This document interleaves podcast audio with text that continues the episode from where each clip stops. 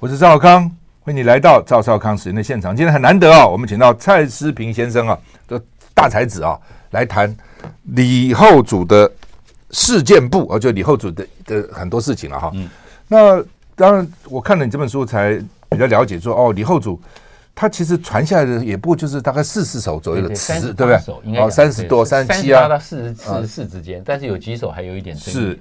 不，并不多嘛，哈。那怎么哇？大家觉得好像那词圣一样哈，觉得把它当成这个尤尤其很多这个这词，我们都可以耳熟能详，好像还有编成歌的也都有哈。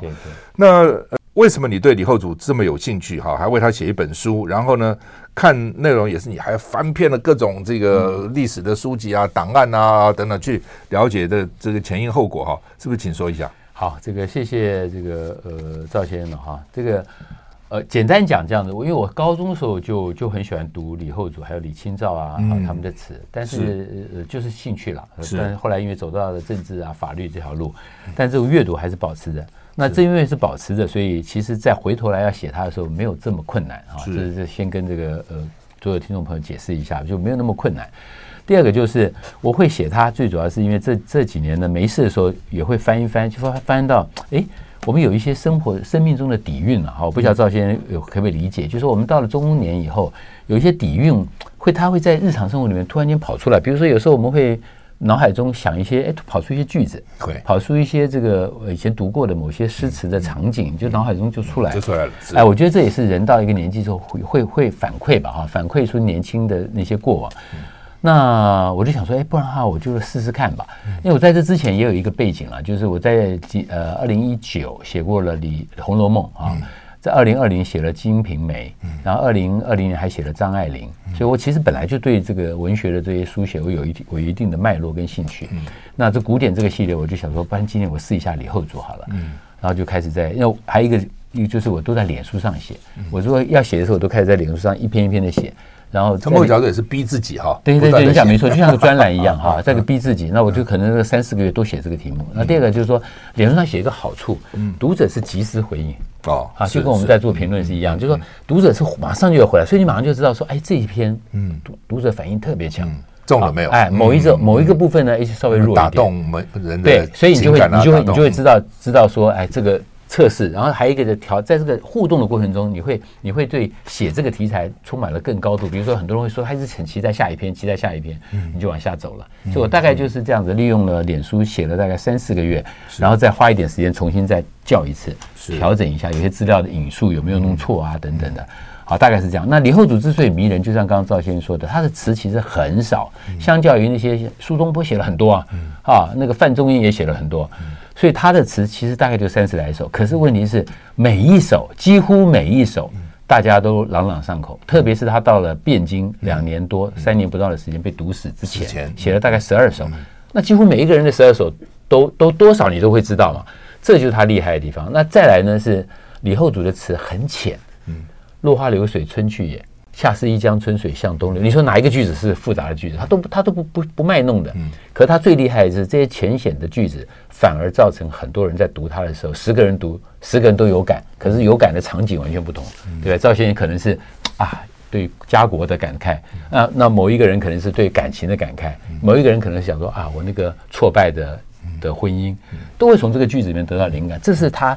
所以王国维有一句话形容，王国维说：“格与不格，是不是？”哎，格与不格。后来又说：“浅语有致，淡语有味。”我后来也受到这八个字的影响，后来写散文也都用这个，就浅浅的语言要有有那个景致，淡淡的语言要有那个味道，这个是最难。那你看李后主的词，对不对？就说：“呃，问君能有几多愁？恰似一江春水向东流。”你看这个句子有哪一个句子是有哪个字是很复杂？没有。可是你就是有 feel 嘛，这是他最厉害的地方，把浅语跟淡语发挥到极致了。嗯嗯，当然，那是因为他整个人生有非常大的剧烈的波动，从一个皇帝剧烈的波动，没错，阶下之囚哈。你可以想象他那个痛苦嘛，是对，所以这是他最迷人的地方。是，嗯，那你这边也提啊，我们一个个来哈。你看我也是折了很多地方，觉得太谢谢了。那个呃，就说当时他被围攻的时候，并没有宋太宗围攻他哈。并没有自杀，嗯，哦，他曾经也讲过要共存，对对，没有，对。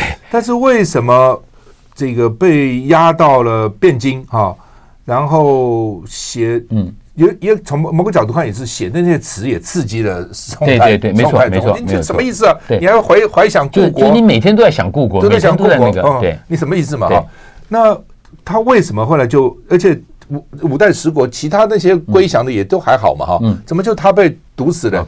照理讲，他也不是什么有多有野心的人，也看得出来他很柔弱啊，啊，他也不可能去反对啊，嗯，为什么把他毒死？而且那么那么惨，那个那个药说什么痛十几个钟头啊？对对对，那个叫千机毒。对，千机毒的时候，那个千机的意思是古代我们现在的人现在很难想象，就那个梭子啊，在那个在那个织布上梭子，它是这个形状嘛，它是有一个凹凹槽形的 “M” 字形的，它这样才能够这样刮。千机的意思就是说，你吃了这个毒之后呢，因为很痛，痛到最后你头跟手会头跟脚会缩起来。到最后就变成这个形状，叫千机毒。那一死就是一一吃下去都要十几个钟头，所以他的那个有记载是说，他吃了那个之后，他一直痛到隔天，他才真正的死掉。死的时候身身体已经有点僵硬，就这个字千机毒，所以是很痛苦的一个毒。那呃，赵先刚刚问了这个问题非常好啊，因为非常好玩，也非常有意思。因为呢，他明明不想死。各位知道，我们看到一些某些历史的记载是他在。这个宋朝派军队，古代你晓得，一个军队要来打你这个城的时候，他不是一两天就打下去了，嗯、他要围城，围了一年，哎，围了快一年。围、嗯、了，在一年当中呢，他有速度呢，他跟他的底下人说，他把那个机芯嘛，把那个那个柴火放到他宫殿的周围围起来，他说只要城一破，嗯，我就在那边自焚。嗯，就问题是他没有，城破了呢。他就就到庙里面去，对对对，他许愿啊，然后一大堆，反正就是完全没有任何的那个看起来悲壮的那个那个意思。好，然后呢，从这个地方送到汴京，各位知道，从南京现在的南京这个地方送到现在的开封，古代耶，嗯，那么一走一走是两三个月啊。虽然两三个月呢，我说他要死，他也可以随时随时可以找到机会，对，是在轿子里面上吊啊，对不对？跳到水里面啊，什么都可以啊，他没死。这样子一个人，他显然他是一个柔弱，然后有点贪生。牺牲嘛，他他他对生命还是有一种眷恋。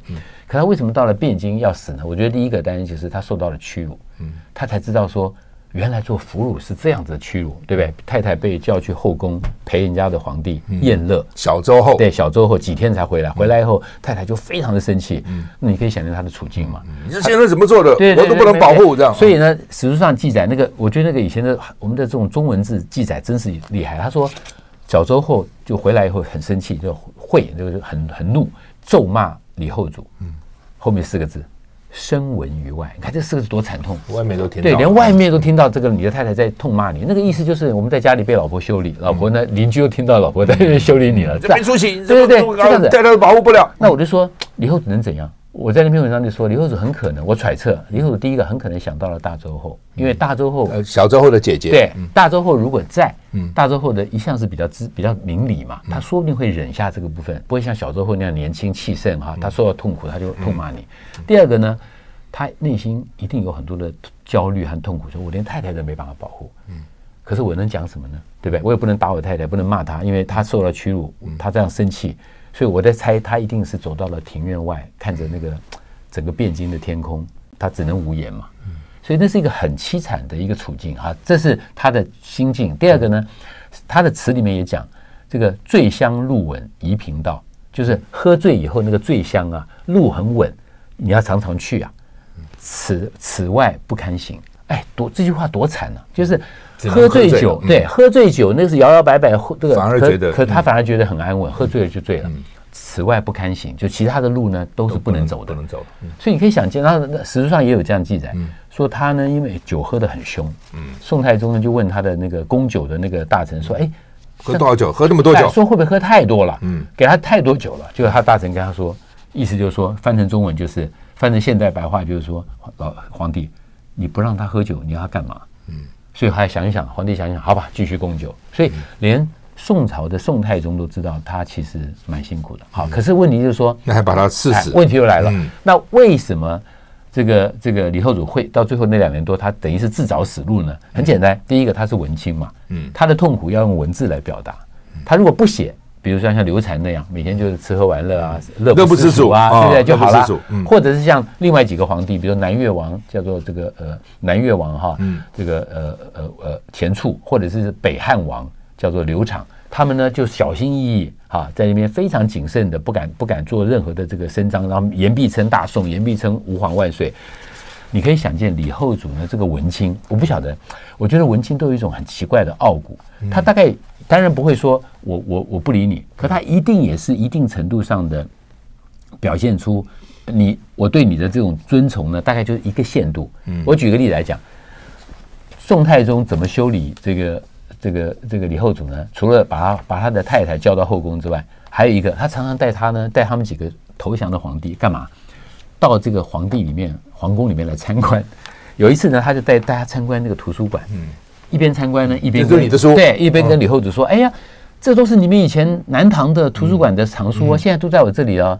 好，听说你很爱读书哦，嗯，哎，现在还读吗？有空要不要过来看一看啊？有空就进来看一看嘛。嗯，你想想看，宋太宗也许是真的，真的是大度吧？也许是心里面就是。”你看，就是我的整理嘛。对，你要你叫李后主能说什么呢？我可以想见李后主大概就只能说啊，这个这个现在都现在都已经没有时间读书，或者是啊，这些书现在都是皇宫里面，我怎么好意思来呢？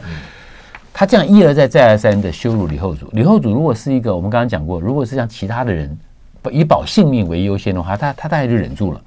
可是他回来以后，他一定就是，唉，好吧。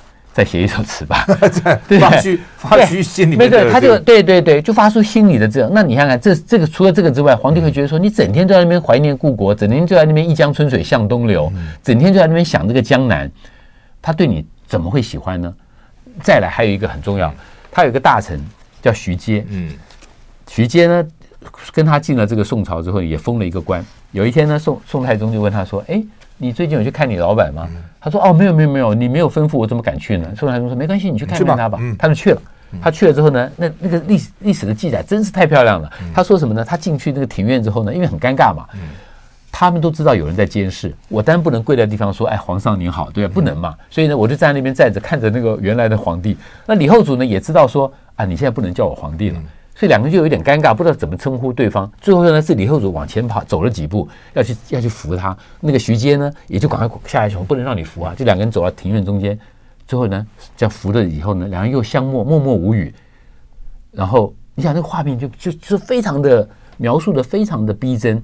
最后呢，两个人就随便闲聊了一下，闲聊一下呢，李后主讲了一件非常致命的事情。李后主说：“哎，我真后悔当时杀了谁谁谁谁。”就劝他要劝他要奋烈奋力图呃奋精呃这个图强发奋图强要对抗北宋，他给杀了。对，当然他把他杀了。嗯，有一个还是这个人检举的。对，就徐阶呢很尴尬，回去之后呢，当然要一五一十的禀告宋太宗了。所以宋太宗当然心里想说：奇怪，你到现在还在讲，到现在还在讲说你后悔杀了他，那你是怎样？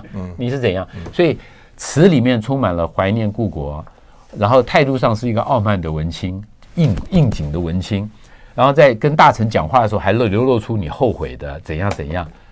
我在想，宋太宗能不让你死吗？嗯，对，所以必死无疑嘛。也太惨了，很惨。不过那个死的方方式太惨了。我们休息再回来。I like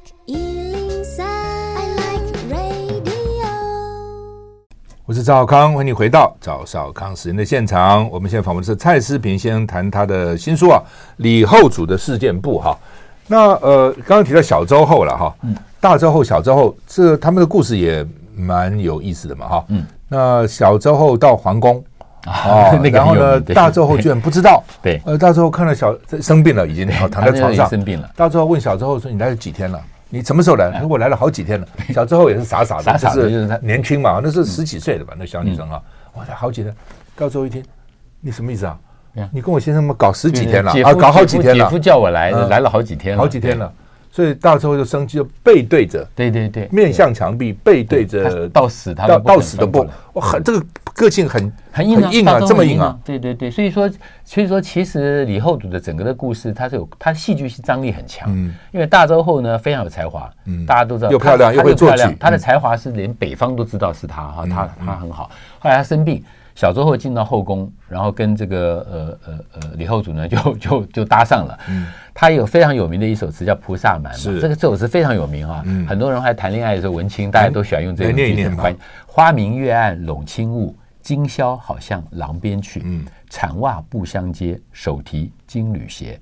就意思就是说，黄昏的时候，月亮呢暗下去了，有点有点雾气。嗯，你呢开始向男朋友那边要去约会了，偷偷去约会一下，提着穿把鞋子提在手上，穿着袜子呢，轻声的走过那个阶梯，一阶一阶的走过去。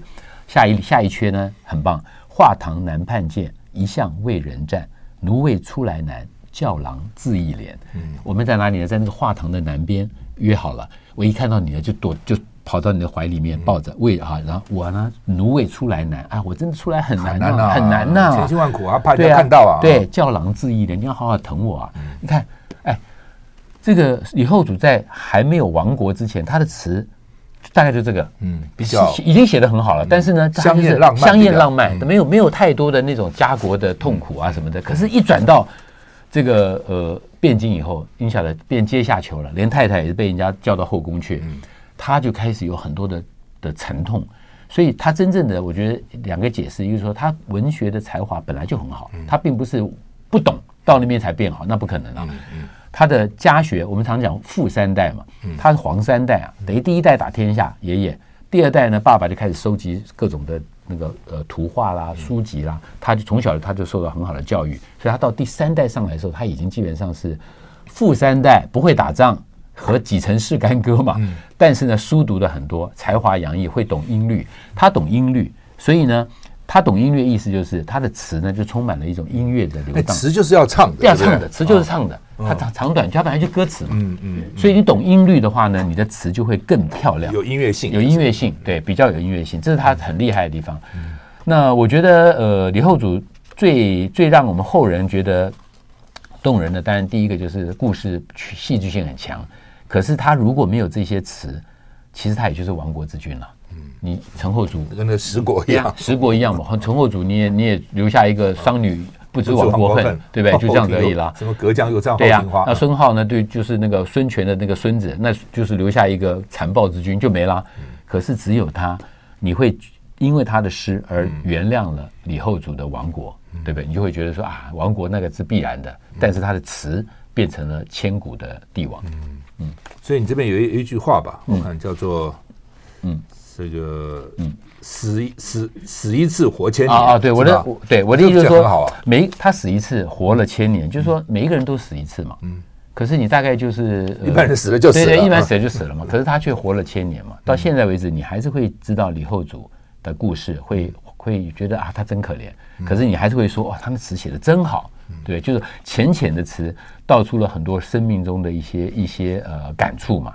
那呃。当然，也就是也也，我随便举例来讲，比如说，你看，呃，他有个乌夜题啊，昨夜风间雨，帘尾飒飒秋声，蝉竹蝉漏滴平衣枕，起坐不能平。就昨天晚上呢，又风又雨，那个窗帘呐，飒飒飒在声音秋声嘛，那个蜡烛呢，在已经滴到完了，嗯然后你就睡不着，起坐不能平，起来坐坐不行，弹弹不行，起坐好，下一阙也是，世事漫随流水。算来一梦浮生，醉乡路闻遗频道，此外不堪行。世事人生人间的事情，就像那个水一样，算来一梦浮生，就像一个梦一样嘛啊！最后说醉乡路闻遗频道，此外不堪行，还是喝酒吧，让自己醉倒，这很惨呐。是啊，乌夜啼非常惨。不过也因为有这样的这个历练啊，或是震撼，或这样刺激，才能写出这么。对你讲没错，没错，没错。休息一下再回来。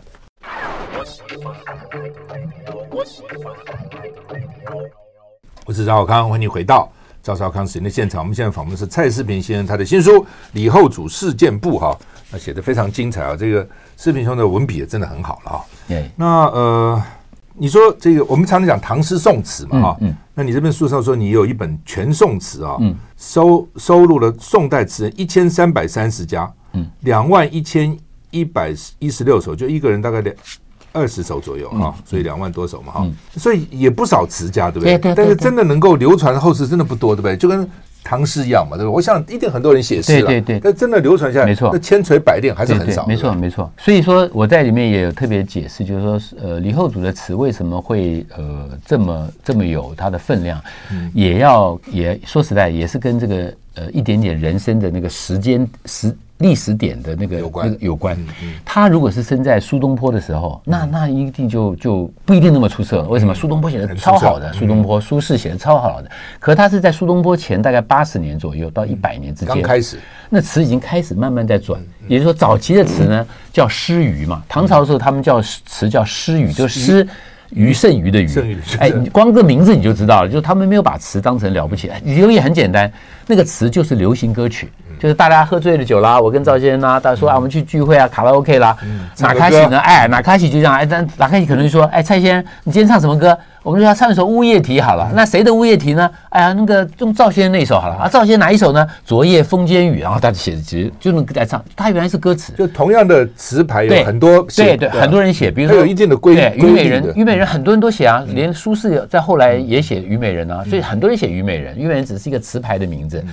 可是呢，早期因为它是歌词，所以大家就没有当一回事，就是啊，唱唱歌，唱唱情歌啦，然后啊啊，然后吐吐槽啦这样子。可是呢，王国维有说，词到了这个南方以后，到了南唐，特别是到南唐，南唐的宗他的爸爸李宗祖，到了李后主，还有几个大臣，哇，他们写的很好。词就开始转换了，就南唐以后呢，词就不再是变成所谓的唱歌啊那种流行歌曲用的，而是什么？了啊，就开始变成是感慨，感慨这个时局，感慨这个国家的处境，然后就开始有一点，就是慢慢转换到读书人开始写词了，就他叫士大夫之词嘛，从临工之词转换到士大夫之词，也就是说，很像我我还在文章里面有解释，台湾的新电影，还有台湾的流行歌曲，大概在一九七零年代、八零年代的时候，很多大学生、知识分子。像詹宏志啊，他们这些都跳进来写歌词了。张大春他们都进来写剧本了。哎，就表示他的开始在转换了，就文人进来了，知识分子进来，所以词也是这样看。词就进到这个阶段以后呢，就开始发现到，哎，词词不只是平常打屁用的，词可以用来感叹国家时局，哎，感叹时局，可以讲自己的处境、人生的浩瀚、时间的浩瀚、人生的渺小，还有我的痛苦，就开始在转了。所以呢，到了这个李后主之后呢，就。蔚为大众，就是北宋的人呢，就发现到啊，原来李后主虽然是俘虏，可他竟然可以把词写到对家国、对故乡的怀念等等的，所以从北宋开始，就很多人顺着这条路，就把词的范围呢越写越宽越大。那到了这个呃苏轼的时候，苏东坡的时候，那等于是没有更没有话说，又是一个大天才出来，所以他既可以雄壮啊，像他写这个《水调歌头》，也可以呢写委婉。好，写那种非常有苏东坡真厉害，苏东坡真厉害，对。可是李后主相对来说，他就只能委婉，他没有办法到一个豪放那一块。那当然就跟这个呃个人的才气有关了哈。那可是我我要讲说，李后主他是因为在那个时代的点上，所以我举了一个例子嘛，就像我们说现在我们在谈诗，我们会说啊，余光中写的很好，杨杨牧写的很好，罗年呃年轻一点的罗志成写的很好，夏雨写的很好。可是那是因为他们的词，他们的现代诗在五五四运动到现在又经过几十年的发展。那早期你去看胡适写的、徐志摩写的，现在看就觉得他们其实还还还好，可是他当时徐志摩就很厉害，那有点像李后主的比喻了，就是在他那个年代词开始要起来了，他刚好在这个位置上，他扮演了一个开启大门的角色。可是等如果他再晚个一百年，他很可能就开始有压力了。为什么呢？因为我们刚刚讲过嘛，词它是要有词牌，长短句要照押韵、照韵脚去排。唐诗呢，到后来出现一个困境。唐朝写到后来的时候，每一个句子呢，别人都写过了，所以你就很你很辛苦，很难突破，很难。对，所以说，所以才会有贾岛那个故事啊。他在路上为了深推月下门，还是深敲月下门，他不是一直想想想就撞到韩愈的轿子，两个人就互相在那边讨论说，到底是敲好还是敲还是推好？可是你换个角度来看。一个诗写到这个地，这个时候只能够推敲一个字的用字，就表示他已经走到末路了嘛。他已经开始不再是那种可以写大气魄、写什么那种国家、写这个社会，就他已经走到一个瓶颈了。大家都觉得没东西可以写了，就只能在字句上面雕琢。词到后来也是这样，都不不是这样吗？吟成一个字，连断数金没错没错没错，胡子 都绑掉好几个。没错，所以所以所以就是说，李后主的好处是因为他在开始发展的时候，词还没有这么多的规矩，所以。比较挥洒，能够挥洒。后来有人形容说，他的词呢是什么？出服乱头，不掩国色天香。出服就是穿的很普通，头发乱乱的，就简单讲就是素颜啦。嗯，就是素颜呢，开来开个门，你会去吓一跳，说哇，怎么女生这么漂亮？可是实际上她头发也没弄，然后眼眼睛也这边脸也没洗，难掩国色天香，就是他的意思。可是等到苏东坡之后，把词都建立起一个规范了。其实就很难写了，嗯，对，到南宋以后，你看词家就是很难有这种像北宋这个这个这个呃苏东坡他们这种豪放的，勉强就是辛弃疾，大家会讲到辛弃疾很好，那其他的词人大概就是一部分很好，一部分很好，就都走到瓶颈和局限了。所以这样一理解的话，李后主的了不起就是他占了一个时代的转换的开始，也就是说新电影开始了，嗯，啊，然后呢这个流行歌曲的歌词。有一个新的面貌了，他就在这个时间点上站到这个位置。所以任何事都要开风气之先。对，你讲没错，开风气之先，否则的话你在成一家之言，等到大家都在竞争就麻烦，他就很难了，就很难。其实不止文学家，科学家也是一样，都一样，都一样。他们以前说，你看牛顿的爱因斯坦那么年轻就可以有伟大的这个发现哈，所以现在啊，你光把那个。你念博士，你光把别人的东西看完，你讲没错，就三十几岁了。他在一个典范的范围里面压的很多嘛。你要后面的词人要写词的时候，他他前面已经有这么多的人了，他他他光是读这些他就已经很辛苦了，读死了，就就读的很辛苦。有没有跟他重复？没错没错，有没有抄袭啊？对对对看一下，我们我们俩举举的例子很像，到最后就变成哎都来抄袭，因为因为陈腔滥调越来越多，他就很难了。但是真的好的还是。少，所以才能流传下来嘛，一路流传。所以说到最后也会去芜存菁。比如说，你看唐诗三百首、宋词三百首，它就是在几万首的唐诗里面挑出了三百首，两两百多首了哈。那宋词也是这样的，所以那就叫精华了。嗯，所以现在这个 这个课纲不不念这个，或是念比较少中国的过过去的文学，是蛮可惜的。那都是几千年流传下来筛出来的，但也是跟我们现在东西要读的东西太多，也也也搞得这个小孩子压力很大了。哎。好，那么你这边引用他这个《长相思》，你说像音音乐性韵律感蛮蛮嗯蛮强的，要不要来云一刮玉一说这这首？OK OK，这个这个我是举他他这个是在他这个还当皇帝的时候哈。那我为什么说他的音乐性很强呢？我们随便举例子，他在当皇帝的时候，他写过一个呃，就是一般般的那种那种感触的，叫《长相思》。嗯，云一挖哈，玉一说，嗯，淡淡山儿。薄薄罗，清平双带罗。秋风多，雨相和。帘外芭蕉三两颗，夜长人奈何？嗯、我就说这个，你先不管他他他他写什么，嗯，你光是我们这样念的时候，你不觉得他的节奏？嗯，云一窝就是想那个云啊，一一团云在那里。玉一说就是像一个梭子一样那个玉啊，一个淡淡山儿薄薄罗，清平双带罗。你看他已经运用了叠字。还有音乐的那种音乐性，淡淡山儿波波罗，它其实讲的就是一件很薄的衣服。然后呢，清平双带罗，就是在两个眉毛下面呢画了一个啊，画一个眉毛。秋风多，雨相和，帘外芭蕉三两颗，夜长人奈何？你不觉得每一个每一个句子有节奏，有音乐性？然后呢，意向很清楚，讲的其实就是一个人很无聊，皇帝当时太无聊了，对，坐在那个地方看着云在飘，看着呢你身上的这个插了一个玉，然后穿了一件薄薄的衣服呢，然后再再画，轻轻的对着镜子画这个眉毛，然后呢啊，秋天到了，雨在下了，那窗外呢，帘外呢有芭蕉树三两棵，哎呀，晚上睡不着啊，夜长人奈何？对对对，它其实就是个相思的一个词，可是。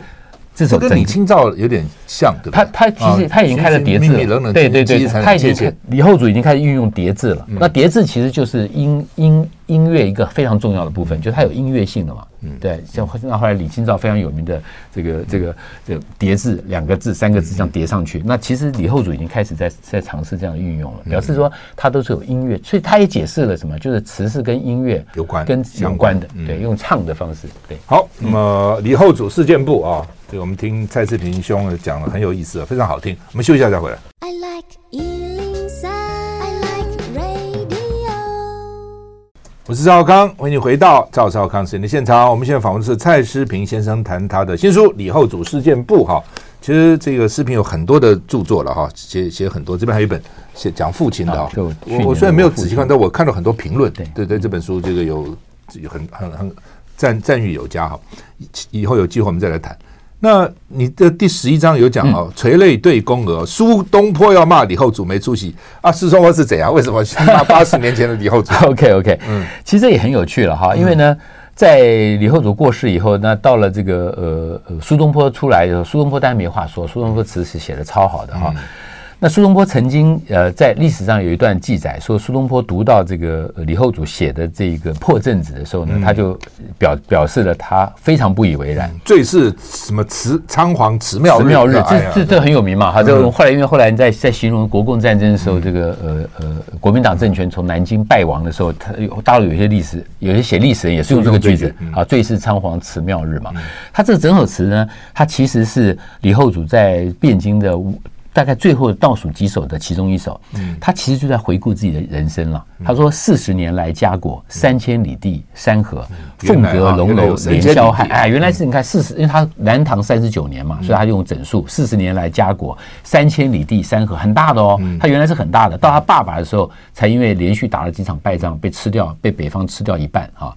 那凤阁龙楼连霄汉，玉树琼枝作烟萝，几曾是干戈。前面两句呢，各位无所谓，他描写的是他过得很好啊，大楼的里面摆设啊什么的，珍珠啊什么珠宝啊，多少。真正的这一这一阙的关键字下面是几层是干戈，意思就是说，对对对，就我的日子，我的日子是这样过的，我怎么会打仗呢？我根本不会啊，几层是干戈。好，下面就会描写他当俘虏了，一旦归为臣虏，沈腰攀鬓消磨。最是仓皇辞庙日，教坊犹奏别离歌，垂泪对宫娥，就是因为这个垂泪对宫娥被被苏东坡骂了。苏他的意思就是说，我当了俘虏以后，人就瘦了，头发也白了。辞跟我的太庙，跟我的祖宗嘛，祖宗的那个那个家庙告辞的时候呢，我的宫廷乐队还在唱这个离别歌啊，要送我嘛。但是呢，垂泪对宫娥。苏东坡说：“你没有以死谢罪也就算了，你要离开你的故国了。”你应该是要对你的人民啊，嗯、对你的这个太庙祖宗呢惭愧。嗯，结果呢，你对的是宫娥、宫女啊，对，宫女啊，宫娥，垂泪还掉眼泪，对，还在那。那我就说呢，哎呀，苏东坡啊，你太不了解这个李后主了。人家就是李后主啊，他就是几层是干戈，不会打仗，阴柔的个性。已经告诉你，我我就是不行啊，对不对？所以我而且呢，王国维说他生于深宫之中，长于妇人之手。就是在宫里面生长的人，然后长，然后从小就被那些女生啊，爷爷奶呃那个什么奶奶啦，太呃那个阿姨啦，奶妈啦这种疼疼疼长大的，你怎么会打仗呢？你怎么会有阳刚的个性呢？不会嘛，就是不会嘛。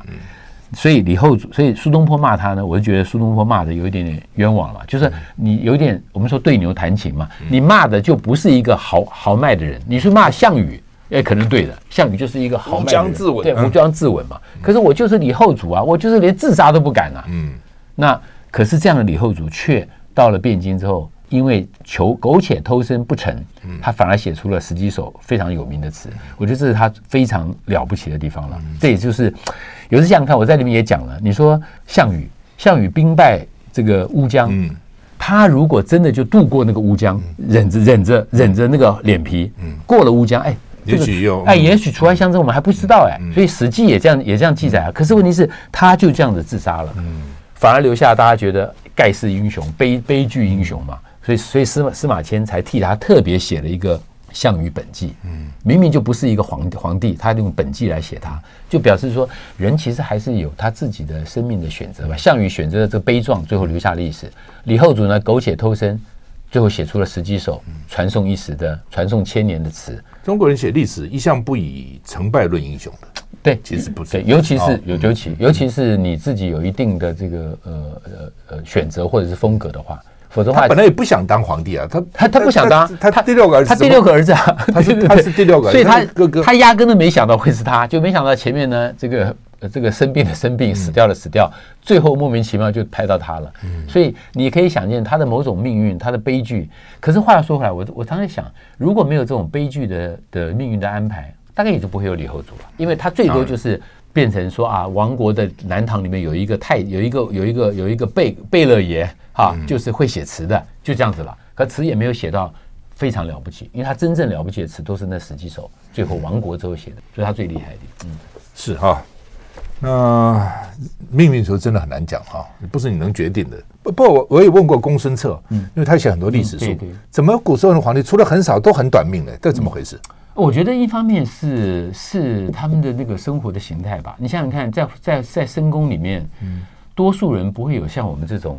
尤其是后面的皇帝，后面的皇帝，因为他有很多都不是那种呃呃打天下的皇帝，比如说像你说你说宋太祖跟宋太宗是马上打天下的，在马上面打天下，他们的身体一定是很很勇健的嘛。可是像李后主这种到第三代的时候，他基本上是是几成是干戈，他也不太会会会会打仗，吃的又好，嗯，对不对？你看他每天这样的在在在描述里面，在南唐这样，他都是跟宫娥这样子晚上 party，然后听音乐，嗯。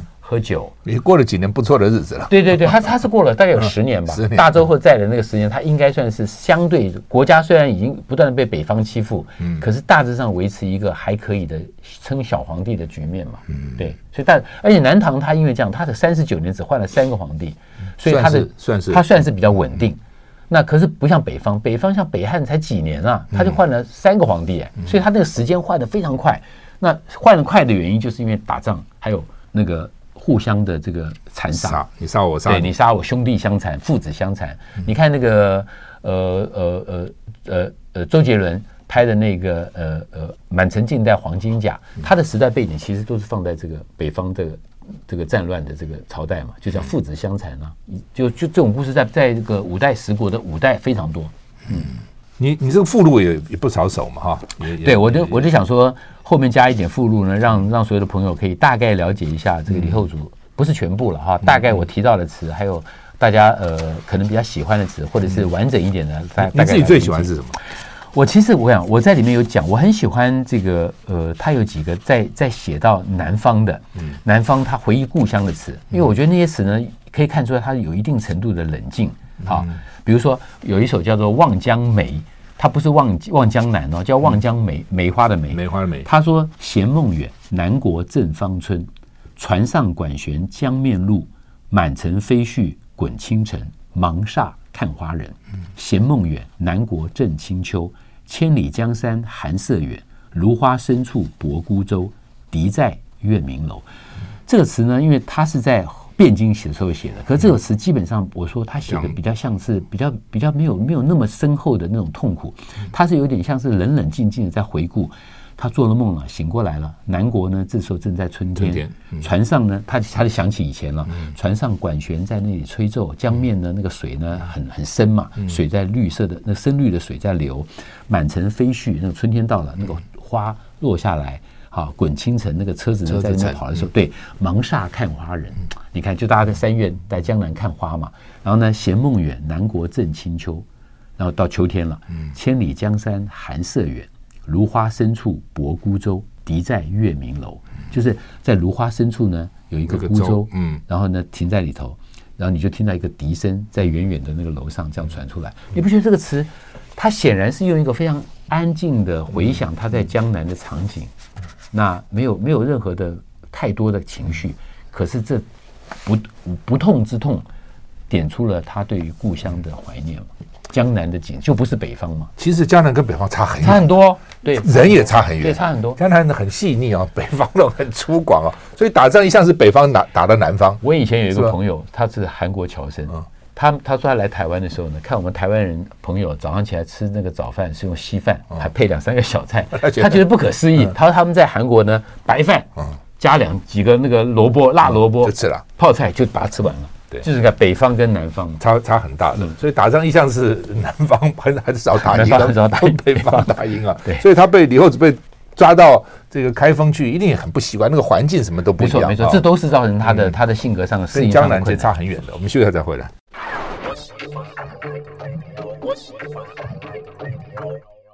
我是赵少康，欢迎你回到赵少康时间的现场。我们现在访问的是蔡世平先生，谈他的新书《李后主事件簿》，是有路出版出的哈。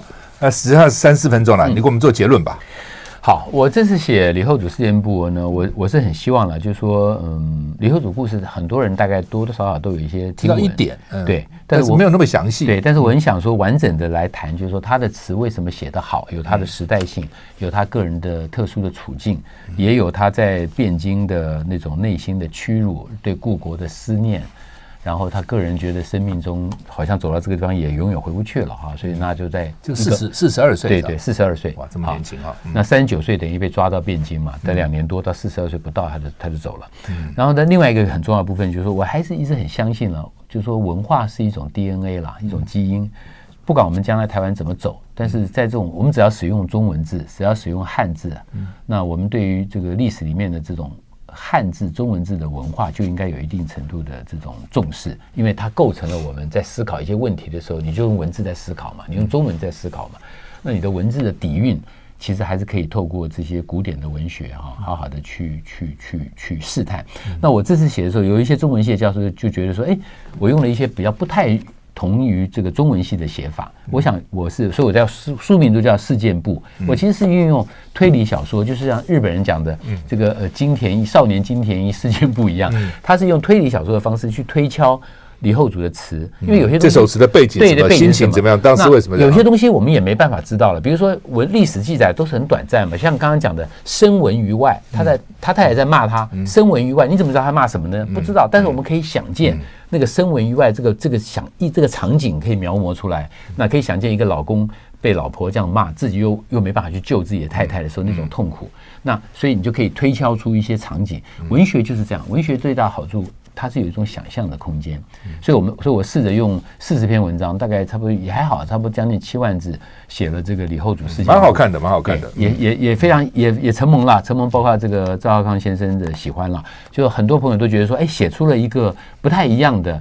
理解呃李后主的方式，那如果说各位有兴趣的话，其实可以试试看，利用这机会也可以来读一下李后主的词，这是我写这本书最大的一个目的了。嗯，以后还有很很多人可以写啊，苏东坡也可以写，对对对，我其实李清照也可以写。很多人问我，我其实你讲李清照，我可能想试，因为从一个男生男人角度写女生。第二个是我很想写唐伯虎。因为唐台湾的唐伯虎都被周都被周 周星驰 都被周星驰化了，对对对？想到了就想到。其实唐伯虎的故事在在明朝也很有趣，因为我写过这个《金瓶本色》，写解这个解读这个《金瓶梅》，所以我对明朝的历史很喜欢。明朝的历史也是充满了复杂，他为什么会亡国？明朝最后亡于满清，他的整个整个汉人的文化到了明朝的时候也走到极限了，最后要靠一个异族，异族带来一种非常年轻的。那种那种充满一种原始的那种那种力道的文化，在改变这个中国嘛，所以它其实，呃，明朝的东西是很有趣的，嗯，有机会可以写写唐伯虎。好，我们就期待。那你自己学政治对不对？为什么会有这么深的文学素养？这也是我从小就喜欢。其实我们从小没什么娱乐嘛，就是靠读书啊。我爸怕我变坏，就就就就就就就看我读书，他就他就很开心。对，那读书这件事情，我觉得可以累积啊。我我小时候，所以文学我一直保持着兴趣。虽然走到了法政这条路，可是文学可以保持。我觉得这样的也也构成了我们人生中有两条到三条不一样的线。我觉得这个各位可以做参考了。嗯，对，我觉得很多很多年轻朋友，我这问这就是为年轻朋友问的。对吧？他们到底可能学的东西不一样，对对。但是文学还是很重要，对，就是不同。不管学什么东西，文学的素养，文学的底蕴。因为文字的底蕴是表达自己嘛，我觉得这个就是训练自己表达自己的一种一种方法了。对，好，非常谢谢蔡志明先生，谢谢谢谢，我们谈李后主事件部啊，也谢谢你的收看，谢谢谢谢。